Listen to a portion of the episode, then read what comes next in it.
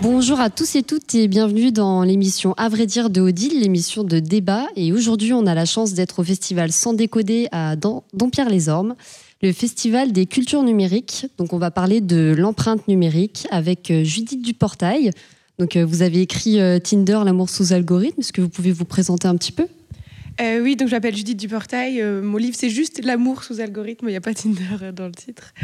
en gros, c'est un livre que j'ai écrit parce que je suis partie à la recherche de ma note secrète de désirabilité sur Tinder. Donc, on va peut-être en parler. Et je suis journaliste spécialisée sur ces questions-là. Et Angie Godillot, donc, qui représente Framasoft, est-ce que vous pouvez nous dire ce que c'est Framasoft?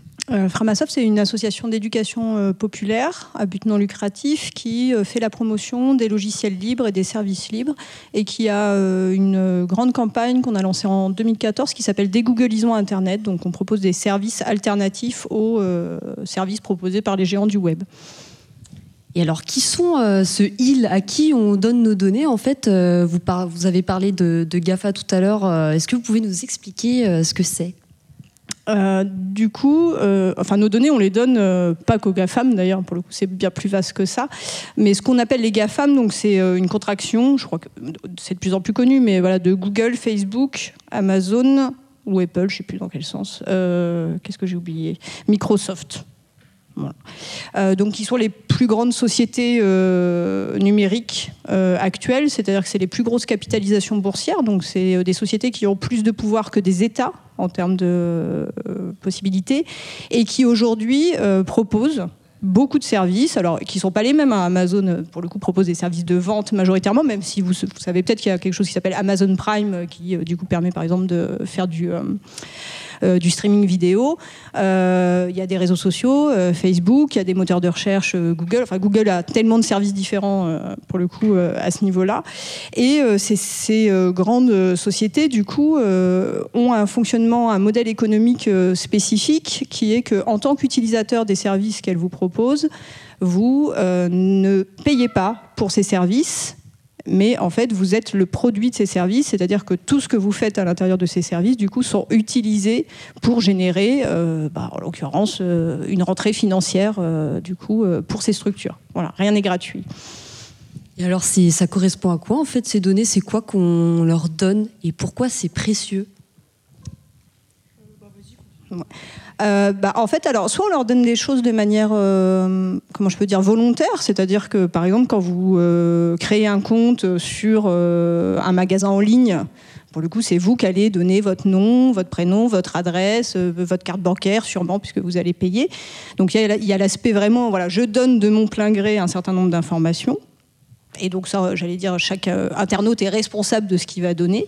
Et puis, il y a toutes les informations euh, qu'on prend sur vous sans que vous le sachiez ou sans vous le faire savoir de manière en tout cas euh, visible. Parce que souvent, il y a quand même ce qu'on appelle les conditions générales d'utilisation, et si on les lit, on va bien voir, du coup, effectivement, voilà. Sauf que les conditions générales d'utilisation, c'est un truc qui est complètement abscon à lire, c'est une horreur. Voilà, je me souviens, il y avait une installation qui avait été faite où ils avaient imprimé les conditions générales d'utilisation, et euh, c'était du coup mis en espace, et c'était super parce que ça, prenait une place. Voilà. Euh, il y avait une étude qui avait été faite, c'est j'ai 30 applis sur mon smartphone, si je veux lire l'ensemble des conditions générales d'utilisation, il me faut 21 heures de l'ensemble de ces applications. Vous voyez, donc personne ne lit les conditions générales d'utilisation, tout le monde clique sur j'accepte les conditions générales d'utilisation, ce qui pose aujourd'hui des problématiques parce qu'effectivement, quand on accepte sans savoir ce qu'on va faire du coup des données qu'on va fournir euh, de manière souvent volontaire, hein, mais pas toujours. C'est-à-dire qu'il y a aussi, par exemple, les cookies depuis euh, un certain temps euh, sur le territoire européen. Maintenant, on a une, euh, vous savez, un petit bandeau sur un site internet quand on va y voir qui nous dit est-ce que vous voulez accepter les cookies? Les cookies, c'est un système qui va vous permettre au site web sur lequel vous êtes de vous identifier pour que la fois suivante où vous y retournez, du coup, il puisse savoir ce que vous avez déjà fait. Ça, c'est le cookies premier. Et après, il y a un deuxième type de cookies, c'est les cookies tiers. Donc, en fait, c'est des à l'intérieur du site, du coup d'autres entreprises qui rajoutent leurs propres cookies, c'est autorisé par le site premier, hein, bien sûr, pour récupérer d'autres informations qui, elles, vont servir souvent pour du ciblage publicitaire ou pour de la revente de données justement, euh, alors qui sont anonymisés, hein, c'est-à-dire que souvent on n'a pas euh, effectivement qui sont les personnes, mais ça permet de savoir que, je ne sais pas, sur tel site, on va avoir tant de pourcents de femmes, tant de pourcents de CSP+, tant de pourcents euh, de personnes entre 18 et 20 ans, etc., etc. Et ces données sont très précieuses. Voilà, on, parle souvent de ce qu'on appelle le big data. Le big data, c'est l'ensemble de la gestion de ces données et ça rapporte énormément d'argent actuellement du coup, je veux euh, rebondir sur ce que tu dis pour une expérience. Peut-être, moi, j'ai fait une expérience un petit peu plus euh, ciblée en termes de euh, données personnelles pour expliquer pourquoi elles sont, elles peuvent être précieuses aussi. C'est que du coup, moi, en menant l'enquête sur donc Tinder, qui est une application de rencontre, euh, je me suis rendu compte que nos données euh, donc euh, personnelles, c'est-à-dire le, temps que je peux passer connecté, les messages que j'envoie, le temps que je mets à répondre, la vitesse à laquelle j'écris, quel type, en tout cas dans mon cas, avec quel type d'homme je dialogue, ces données peuvent ensuite être analysées pour me donner une note. Et dans le cas de Tinder, c'était donc une note de désirabilité. Pour ensuite classer les utilisateurs. En clair, euh, c'était donc Tinder notait, de, donnait à chacun de ses utilisateurs une note secrète pour ensuite les faire matcher avec des gens de leur niveau. Donc pour le dire clairement, mettre les beaux avec les beaux, les moches avec les moches, les moyens avec les moyens. Donc ça, ça fait partie des conséquences de collecte de données personnelles plus ou moins inattendues et surtout auxquelles on ne consent absolument pas. Euh, même quand on lit euh, les conditions d'utilisation de Tinder en long, en large et en travers, euh, la, chose qui, la seule chose qu'ils disent, indiquent faire est étudier notre comportement pour nous, nous fournir une meilleure expérience. ce qui veut dire en réalité classer donc ces utilisateurs par niveau de, désirabilité. alors sur quels critères par exemple ils se basent pour, pour faire ça? Comment ils analysent en fait ces, ces matchs? Alors, ce que j'ai découvert en menant l'enquête euh, sur Tinder, en étudiant les brevets de l'application, euh, c'est que l'application se réserve la possibilité de nous évaluer sur notre attractivité euh, physique. Ça veut dire voir à quel point notre profil est liké par les personnes de la plateforme, mais aussi sur nos revenus et aussi sur nos diplômes et déduire notre intelligence des messages que nous envoyons. Euh, l'appli se réserve la possibilité en fait de euh, faire passer à nos messages des tests de linguistique qui ont été développés par l'armée américaine pour deviner le niveau d'intelligence du locuteur d'un texte. Et euh, l'application se réserve ensuite, parmi les possibilités que moi je les trouve les plus frappantes, la possibilité d'évaluer les hommes et les femmes différemment. Ça veut dire qu'un homme qui a fait des bonnes études et qui gagne bien sa vie aura des points bonus, alors qu'une femme qui est dans la même situation aura des points malus. Parce que leur but, c'est de faire des paires où l'homme, quelque part, euh, est supérieur à la femme. Soit il va être plus âgé, soit il aura fait plus d'études, soit il gagnera mieux sa vie. Et du coup, comment on fait pour lutter contre ça? Parce que c'est quand même euh, très puissant. Donc il y a les données qu'on donne consciemment, mais il y a aussi celles euh, dont on n'a pas idée de l'ampleur que ça peut donner, l'attitude qu'on a, le temps qu'on reste sur une application, etc. Comment on fait quand on est un usager lambda pour lutter contre ça? Bah, Peut-être qu'une des premières choses, c'est qu'au lieu de cliquer j'accepte sur les cookies, on peut peut-être du coup aller refuser l'enregistrement des cookies déjà. Voilà, normalement, il y a une obligation de permettre le refus euh, de l'enregistrement du, cookie quand on arrive sur un site internet. Euh, après, des fois, c'est caché, il faut aller le chercher parce que c'est pas toujours euh, mis en valeur. Ça va dépendre des sites web, hein. mais très clairement, voilà, c'est possible. On peut aussi paramétrer tout simplement son navigateur internet pour que justement par défaut il refuse les cookies. Donc là, on n'a plus besoin de le faire à chaque fois qu'on arrive sur un site, ça va se faire de manière automatisée. On peut, donc ça c'est par rapport aux cookies, on peut, il y a une technique assez, que moi je trouve assez intéressante qui s'appelle l'obfuscation. C'est un peu un gros mot, mais j'ai noté la définition histoire de, c'est l'idée en fait de tromper la plateforme sur laquelle on est en occultant les informations réelles qu'on veut mettre au milieu d'une masse d'informations. Donc en fait, je cache une information parce que je vais en mettre plein, plein, plein autour. Ce qui fait que finalement, la plateforme ne va pas savoir quelles sont les bonnes informations sur moi et donc elle ne pourra pas tirer en fait une, une fiche euh, voilà, euh, pratique sur ce que je suis exactement. Donc c'est une autre technique de réaction qui peut être possible. Quel navigateur tu conseilles d'utiliser toi? Alors, bah, pour le coup, moi, je fais de la promotion du logiciel libre. Donc, euh, en termes de logiciel libre en, navigateur web, pour le coup, le, seul euh, actuellement, c'est Mozilla Firefox. Euh, qui effectivement en plus garantit et inclut dans les dernières versions en tout cas de, Mozilla Firefox, il inclut le fait que par défaut vos cookies sont bloqués. Donc c'est vraiment très récent. C'était pas le cas avant, mais aujourd'hui, voilà, c'est un navigateur du coup qui vous protège davantage. Après, si vous voulez vraiment avoir un niveau de sécurité encore plus élevé, vous pouvez passer par un autre navigateur web qui est aussi libre, qui s'appelle Tor. Et qui là vous permet du coup un niveau de navigation privée très très très élevé qui ne va pas. Par contre, vous avez un ralentissement très fort sur l'affichage des contenus. Parce que du coup, le, comment je peux vous dire, la diffusion des contenus du site web, ça passe par des tuyaux, hein, Internet, c'est des, câbles, voilà. Et ben pour le coup, ça va, ça va passer par un certain nombre de tuyaux. En fait, ça va faire des détours pour que le site d'origine ne sache pas qui est venu le consulter. Donc ça demande du coup un temps, il y a un temps de latence qui est beaucoup plus élevé.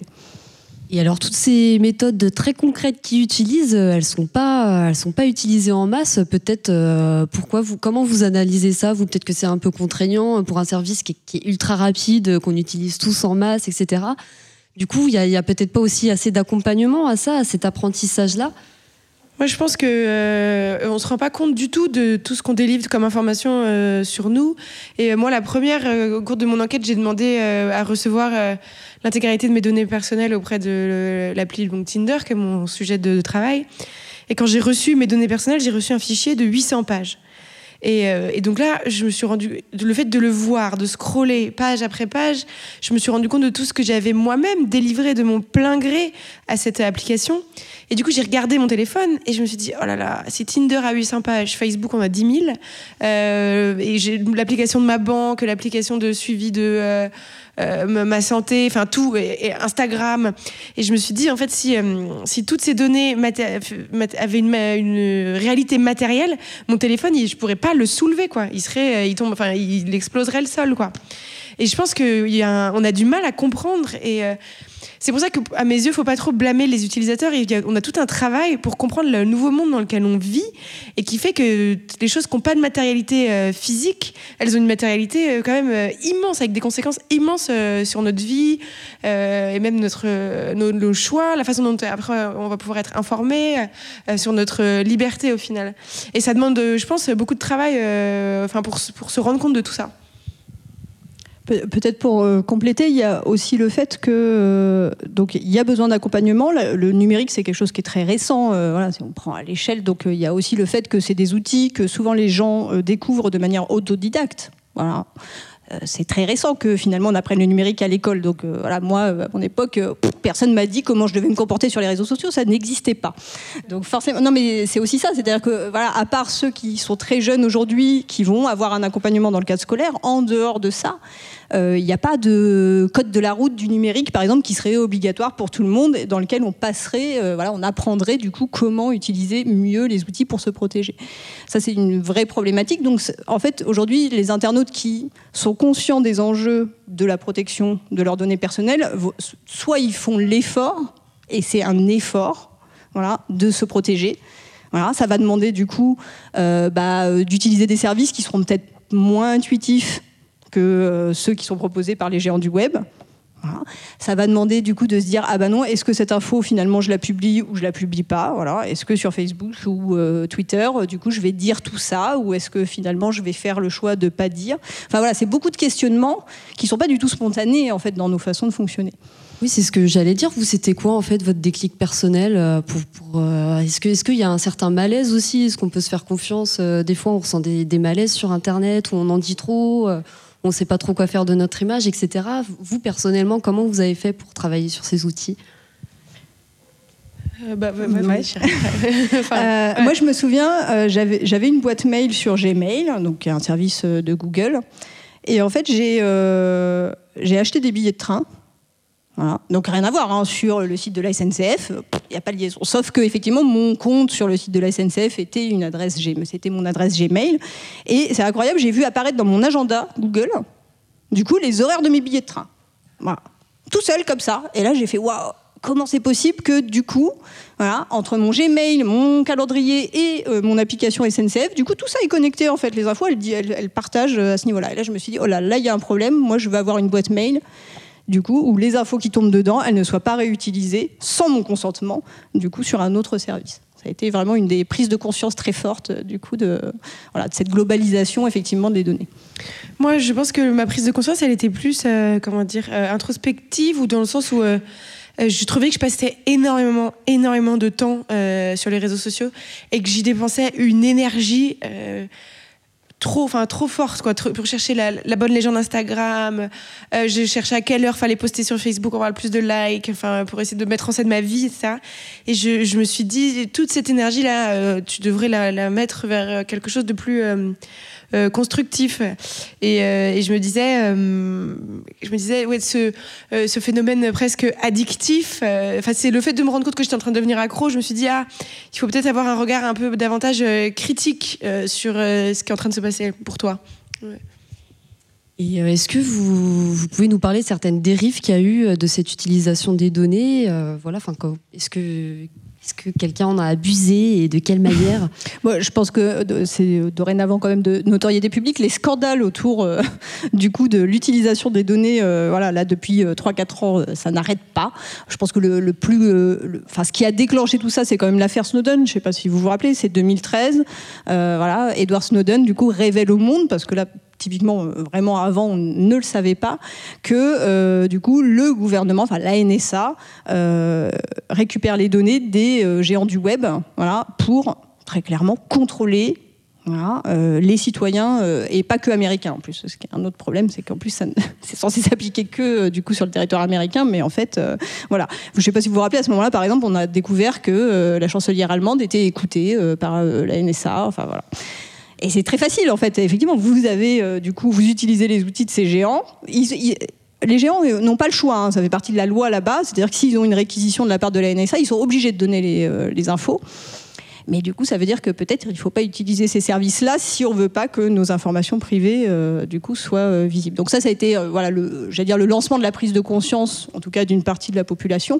Et puis ça s'est enchaîné puisque le, le, dernier gros gros scandale, c'est Cambridge Analytica, c'était il y a un an où là on découvre que Facebook, très clairement, euh, a profilé les utilisateurs pour leur faire apparaître des informations spécifiques en fonction euh, du coup de leur choix politique.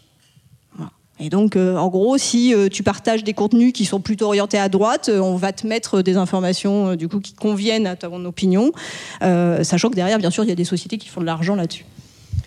Et du coup, bah pour, pareil, pour rebondir sur ce que tu viens de dire, c'est parfait, euh, un parfait euh, point de vue. et du coup, euh, moi, de ce que je raconte dans mon livre, d'un point, c'est beaucoup moins dramatique, mais c'est quand même aussi important. je raconte que après une rupture, donc je décide d'installer Tinder et de m'inscrire dans une salle de sport. Parce que juste après ma rupture, j'ai vu une pub sur Facebook pour une salle de sport. Et je fais une blague à une copine, je dis Ah, bah tu vois, c'est le parfait package post-rupture. En fait, c'était pas du tout une blague. Euh, depuis, euh, Facebook a admis avoir euh, ciblé de façon préférentielle les internautes qui venaient de se faire larguer ou de quitter leur partenaire. Parce que c'est un moment de sa vie où on est le plus enclin à faire des dépenses spontanées, à aller chez le coiffeur, à s'inscrire dans une salle de sport, à partir au bout du monde. Et donc, ces internautes-là, ils étaient spécifiquement ciblés avec de la donc c'est pas dramatique, j'ai envie de dire, mais quand on y réfléchit qu'on prend fait un pas de côté, on se dit les, moments difficiles de ma vie, les moments où je suis émotionnellement euh, vulnérable, euh, après euh, une rupture, un deuil, un échec, quoi que ce soit, ça va donc être utilisé par des acteurs pour mieux aller me m'extirper de la thune, quoi. Et moi, je pense que, enfin, ça peut pas, ça peut pas nous laisser indifférents, complètement indifférents. Et sans aller même jusqu'au ciblage politique, qui est encore plus grave et dangereux pour la démocratie. Même euh, rien qu'une petite anecdote comme ça, moi je trouve que hum, ça pose des milliards de questions, quoi.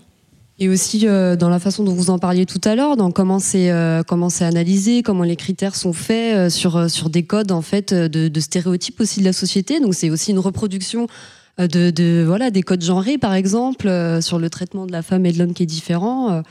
voilà donc il y, a aussi cet on peut aussi parler du coup de ce qui se passe en Chine. Euh, c'est une information qui commence à être su maintenant, mais euh, le gouvernement chinois. Alors, vous savez, en Chine, les GAFAM, ils n'ont pas le droit d'y être. Pour le coup, euh, l'Internet est totalement fermé. Donc, voilà, la majorité des sites que vous, vous consultez au quotidien ne sont pas accessibles sur le territoire chinois.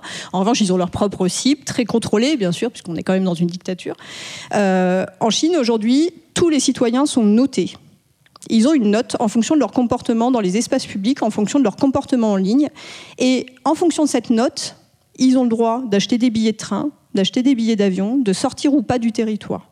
Donc tout ce qu'ils font dans l'univers numérique et même dans l'univers physique d'ailleurs, parce que ça va plus loin, il y a des caméras du coup de surveillance qui reconnaissent, euh, font que en fait vous avez des droits différenciés. C'est-à-dire qu'il n'y a plus du tout d'égalité chez les citoyens, puisque en fait toute votre vie est analysée en fonction de comment vous vivez, selon des critères qui sont ceux du gouvernement. Et ben vous allez avoir euh, du coup des autorisations ou pas à faire telle ou telle chose. Et aussi, euh, pareil en Chine, si vous avez une bonne note, vous êtes mieux classé aussi sur les sites de dating. Hein, c'est pareil. voilà. Sauf que c'est le gouvernement qui vous note. Ouais. Et est-ce qu'il y a du positif dans le traitement des données? Est-ce que ça peut être utilisé euh, de, de, de bonne manière?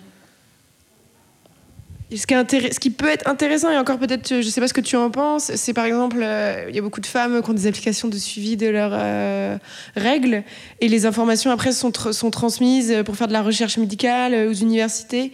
Après, c'est controversé, il y en a qui disent que c'est... du coup, il y en a qui font de l'argent sur le dos des femmes, mais ça peut faire partie des utilisations qui sont euh, d'un accompagnement plus personnel ou ce genre de choses?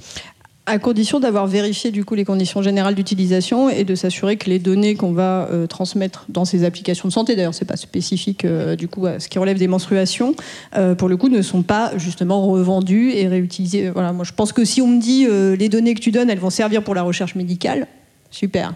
si en plus elles sont revendues et qu'elles servent à faire de l'argent aux, euh, créateurs de l'application, pour le coup, c'est un autre Après, il y a aussi des choses intéressantes. Moi, par exemple, sur Spotify, euh, qui est donc euh, un, service pour écouter de la musique, toutes les semaines, ils vous proposent la playlist de la semaine avec des choses qui sont susceptibles de vous plaire.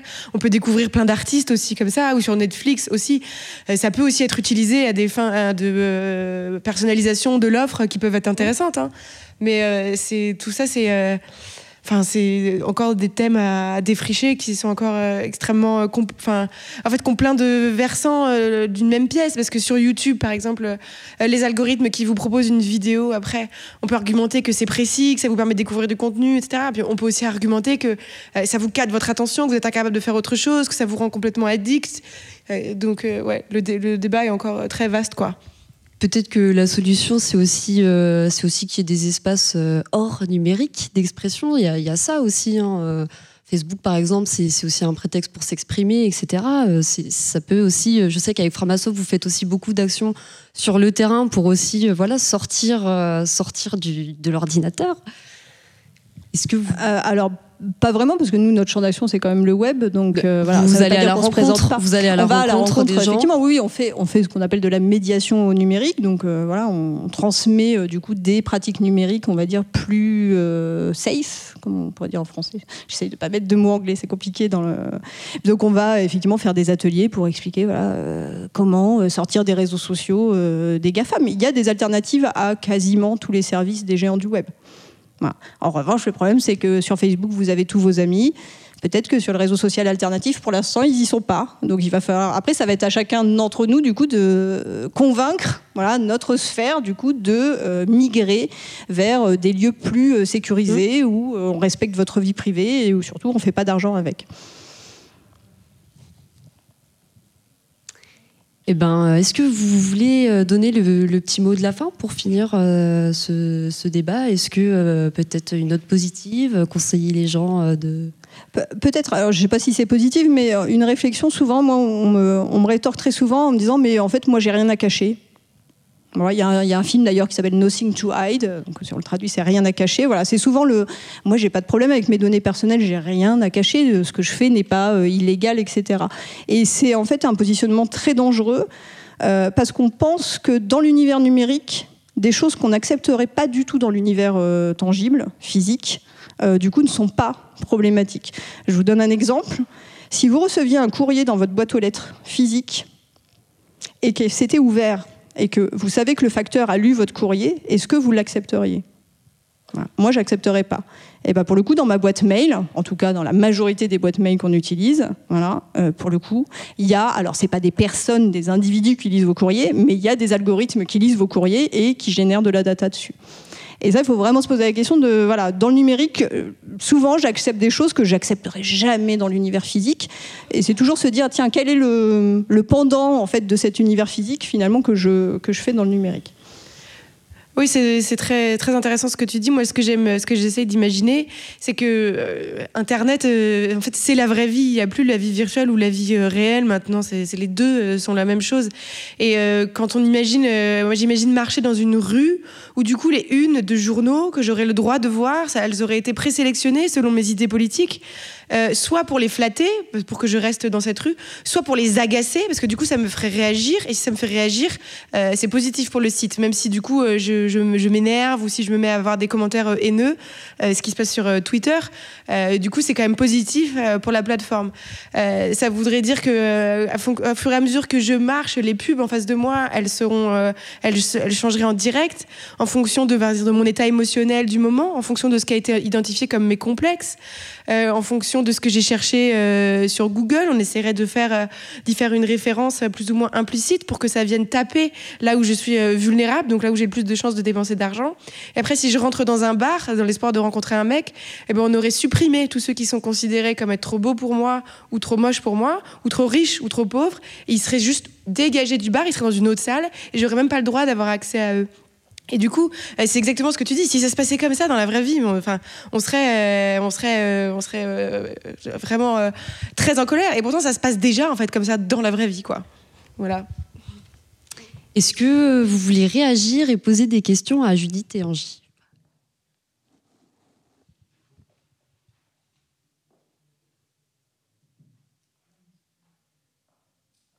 Oui, alors, euh, bon, bonjour, merci pour euh, cette euh, présentation. Alors, je, me présente, je suis Nathalie Barbery, coordonnatrice du CLIMI. Alors, le CLIMI, c'était un organisme d'éducation aux médias et à l'information au sein de l'éducation nationale.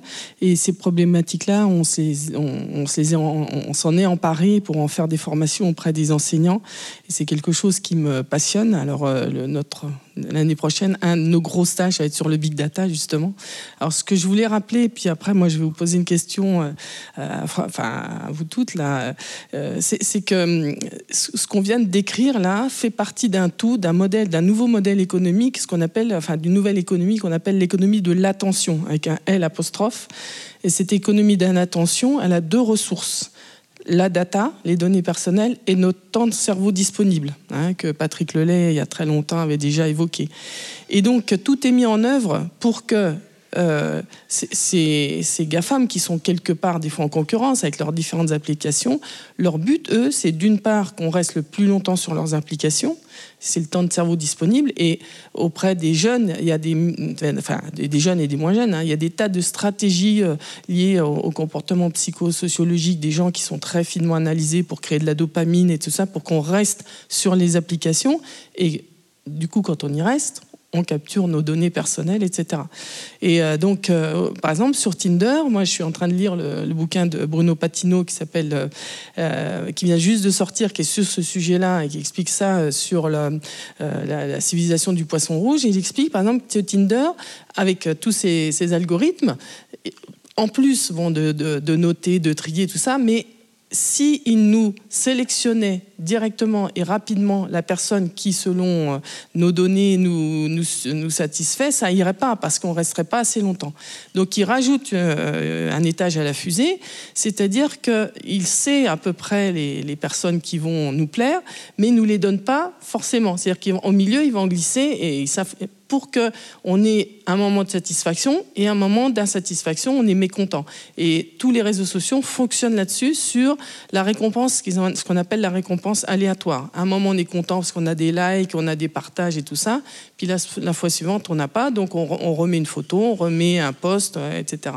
Et ça, bon, il y a tout un mécanisme, toute une économie derrière euh, du, capitalisme numérique qui est très bien pensé, très structuré, et vous en avez décrit beaucoup d'éléments.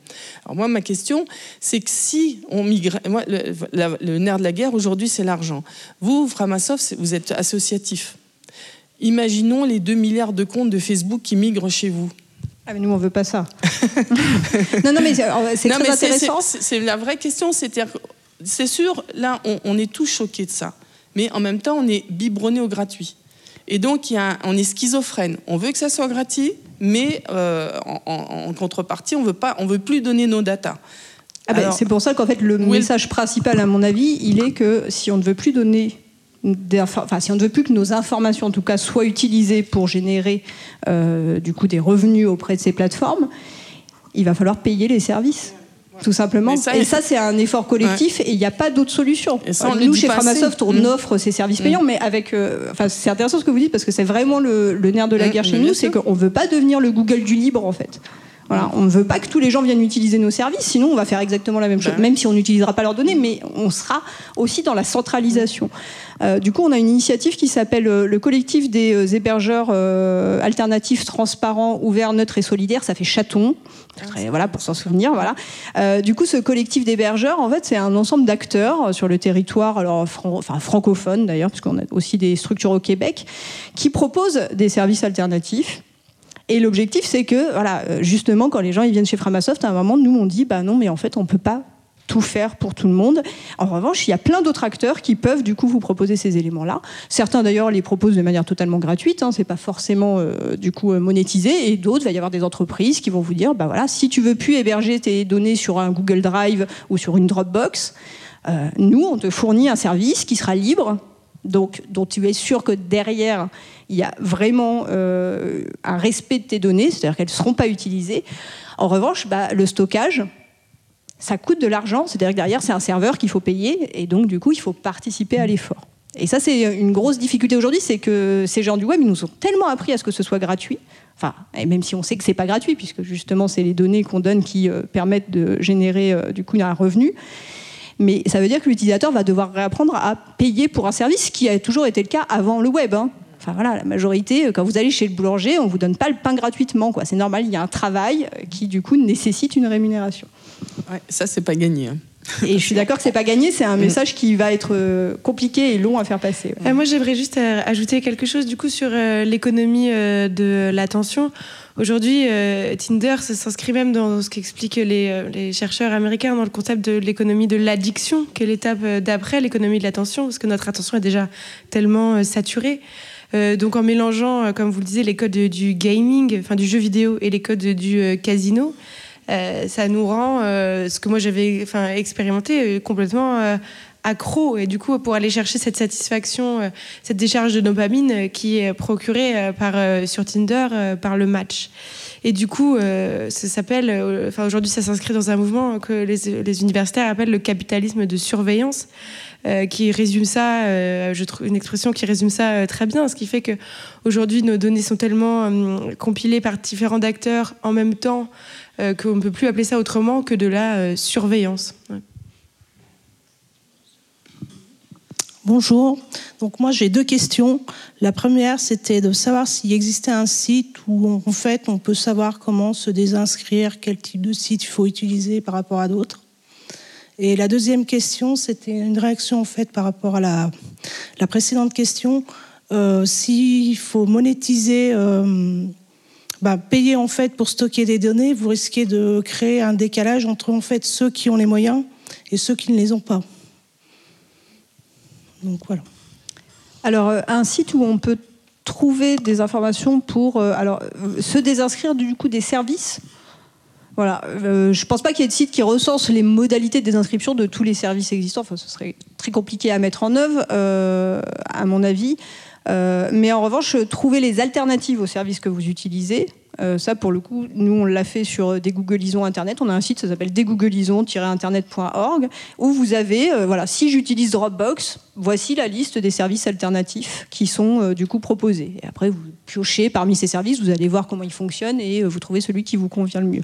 Ça, du coup, c'est voilà, quelque chose qui existe. C'est pas, alors, je précise, c'est pas du tout exhaustif, parce que c'est très compliqué d'être exhaustif dans l'univers du web. Il y a des trucs qui sortent tous les jours et qui disparaissent tous les jours. Donc euh, voilà, on essaye de mettre à jour du mieux qu'on peut, mais euh, voilà. Après, on est une toute petite association, on est neuf salariés, donc euh, on peut pas faire des miracles du coup dans le temps qui nous est proposé. J'ai oublié la deuxième question, comme d'habitude. Alors, effectivement, l'inégalité est un vrai souci. ce qui fait que Framasoft proposera toujours des services gratuit. Parce que justement, euh, on est sur un modèle. Alors, Pharmasoft euh, fonctionne sur un modèle économique qui est le don. 98% du coût du fonctionnement de l'association euh, repose sur le don. Donc, donne les gens qui ont les moyens de donner et ceux qui n'ont pas les moyens de donner peuvent du coup utiliser nos services sans donner. Sais pas si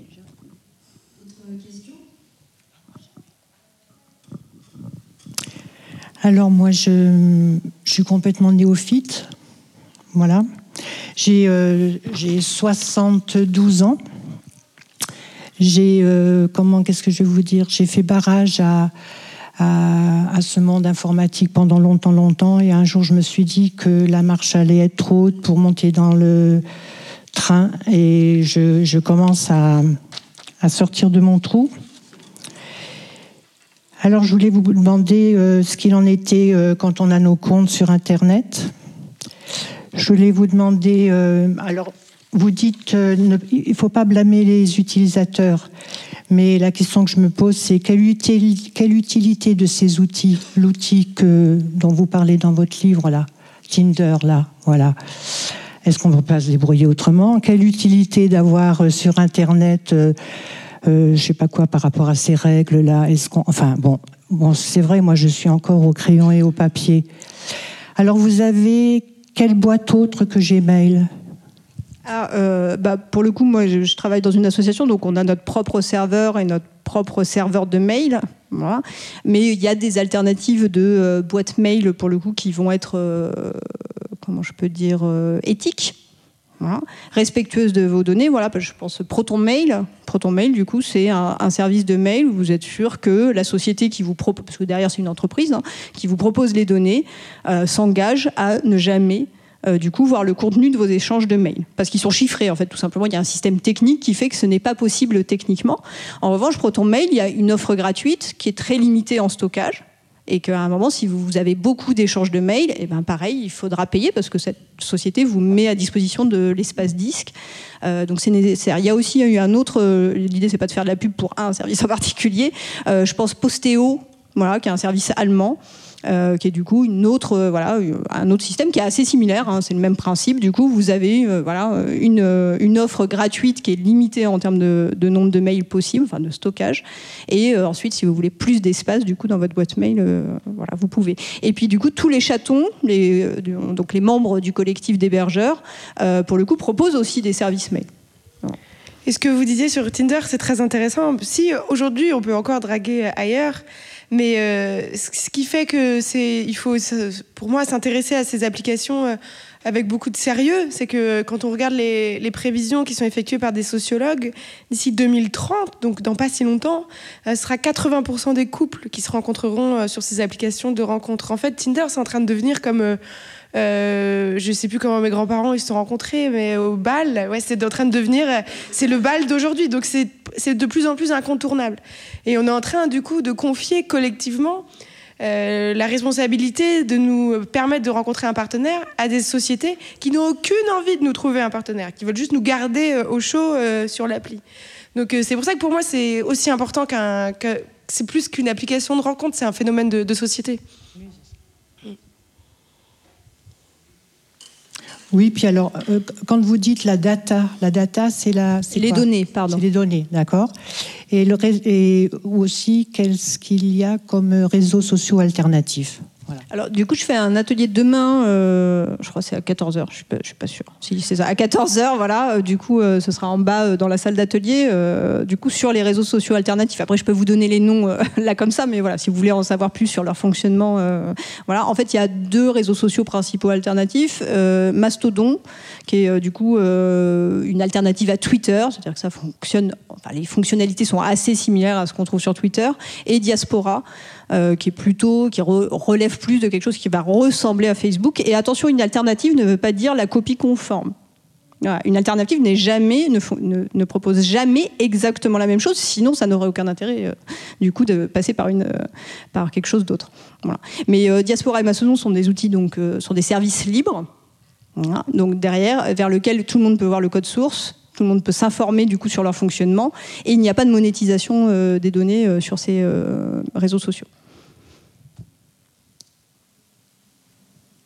Moi, j'ai des questions. Pardon. Non, non. Merci.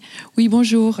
Euh, je suis professeur documentaliste et j'aurais voulu vous poser deux questions, avoir peut-être des explications ou un exemple plutôt de l'obfuscation. Euh, et puis d'autre part, une question autour du RGPD, euh, parce que ben, ça nous touche. Mais d'un point de vue de l'éducation nationale, pour le moment, j'ai encore vu passer aucune liste qui nous arrangerait bien des services qu'on peut utiliser sans crainte pour nos élèves. Et euh, j'ai beau chercher, enfin, je trouve que c'est d'un compliqué. Je, je rebondis juste du coup sur cette partie-là. En fait, euh, le, alors je sais plus quel ministère a sorti euh, en début de semaine Ah ben, la liste des outils libres du coup en ligne. Voilà. Alors je voilà, je sais plus quelle instance et quel ministère exactement, mais euh, ça, ça existe de plus en plus. Après voilà, après, après que ce soit retransmis au sein des établissements, bah, je, je ne sais pas comment ça fonctionne, mais voilà, pour vous dire, il y a des outils qui existent, mais c'est vrai que souvent il faut aller euh, les chercher et faire un peu de veille pour euh, du coup voilà.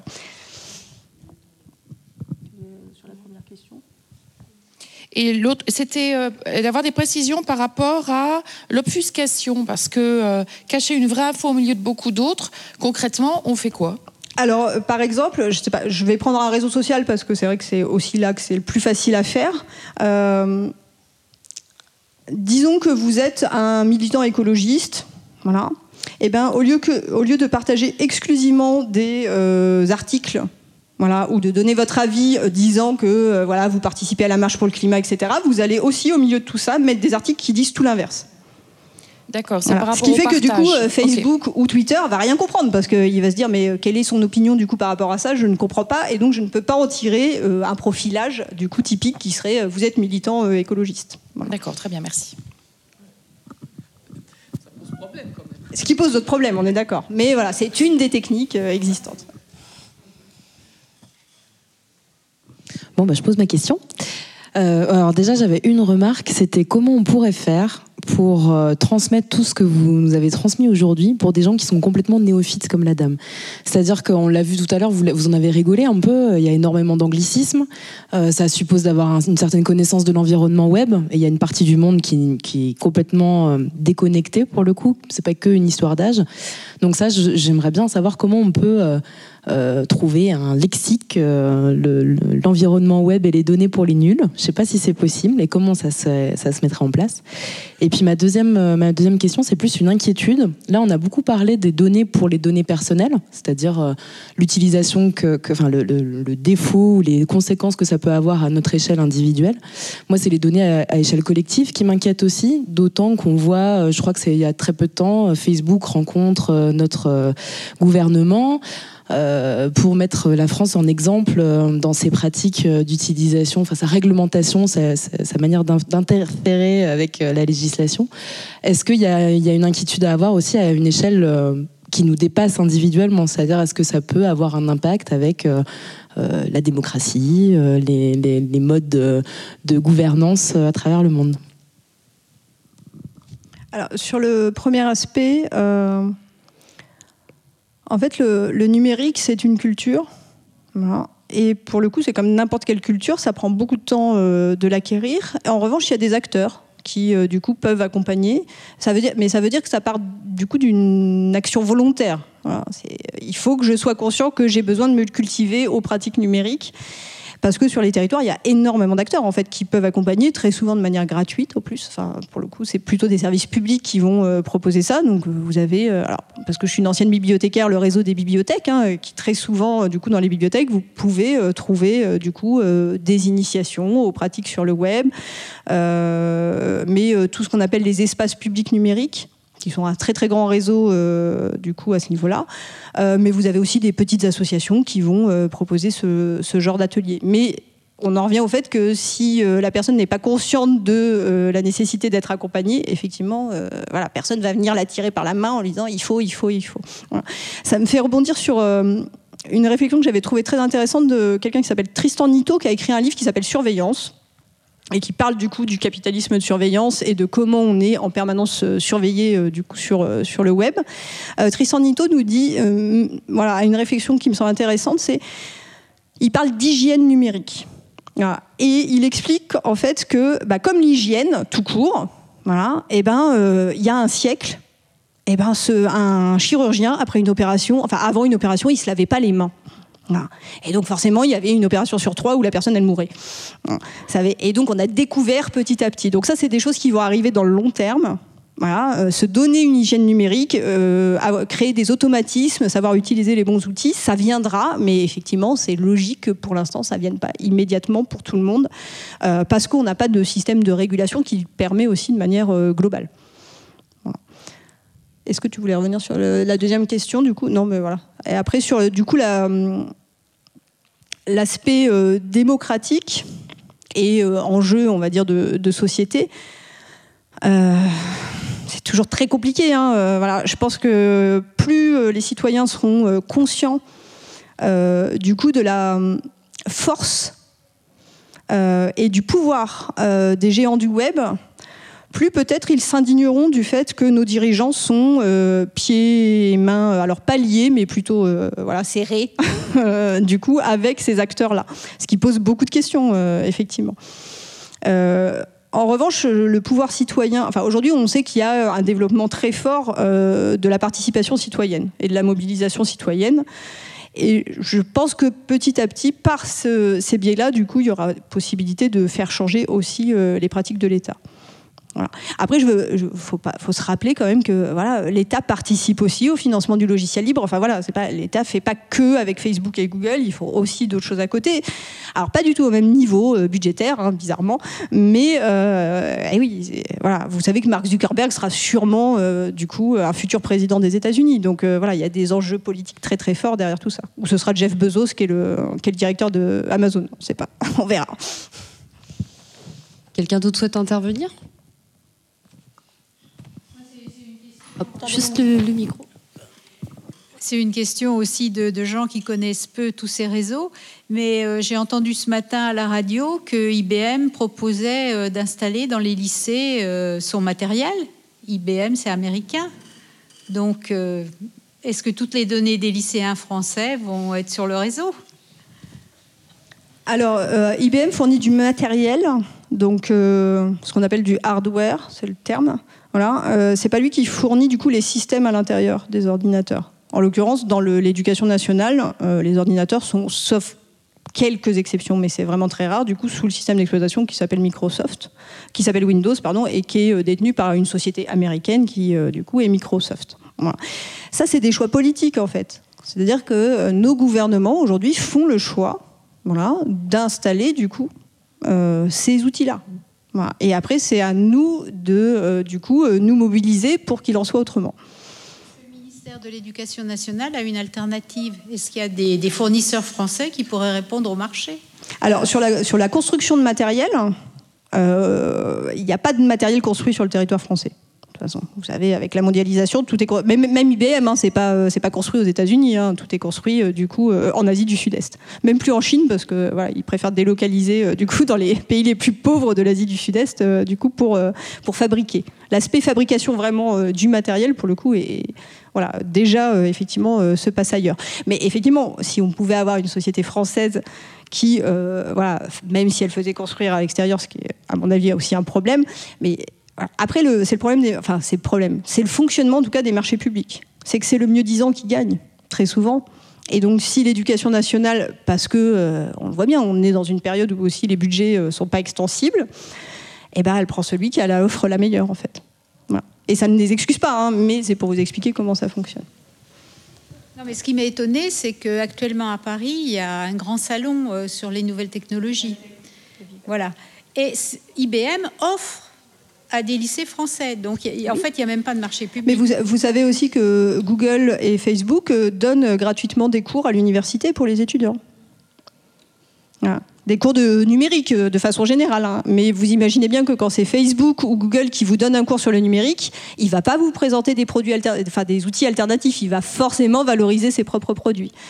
Ça, c'est des choix euh, économiques, en fait. C'est pareil, à la tête des universités, il y a des gens qui acceptent ça. Voilà. Et c'est à nous tous de nous mobiliser pour que ça arrive le moins possible. Quelqu'un d'autre avait quelque chose